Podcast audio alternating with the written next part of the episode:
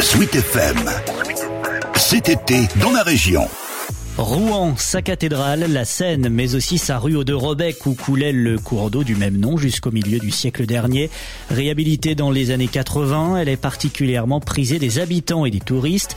Ses nombreuses terrasses la rendent à la fois apaisante et festive, tandis que ses maisons à pans de bois et ses greniers à étente témoignent encore d'un passé marqué par l'activité du textile.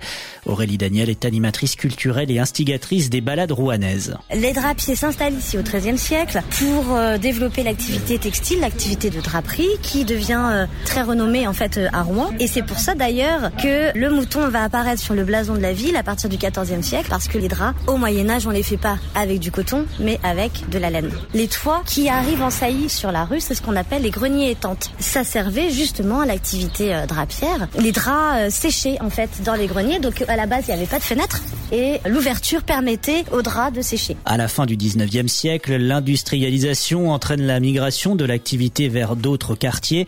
La rivière, elle, est dans un premier temps recouverte avant d'être détournée entre 1938 et 1941. Puis un cours d'eau artificiel, toujours visible aujourd'hui, a été créé dans les années 80 au moment de la réhabilitation d'une partie de la rue. Le quartier a perdu de sa superbe et c'est resté pendant pas mal de temps, jusque dans les années 70-80. Les parents ne voulaient pas que les enfants jouent euh, dans ces quartiers-là, en fait, dans les rues, et ça a été très très bien euh, restauré, quoi. Ce faux Rebec, il date de 1983. C'est une volonté de la ville et des commerçants du quartier de recréer un faux Rebec. Celui-ci ne touche pas les façades, et puis évidemment, on n'a pas du tout de profondeur. Une reconstitution du cours d'eau qui a donné un certain charme à cette portion située entre la place Saint-Vivien et la rue des Boucheries Saint-Ouen.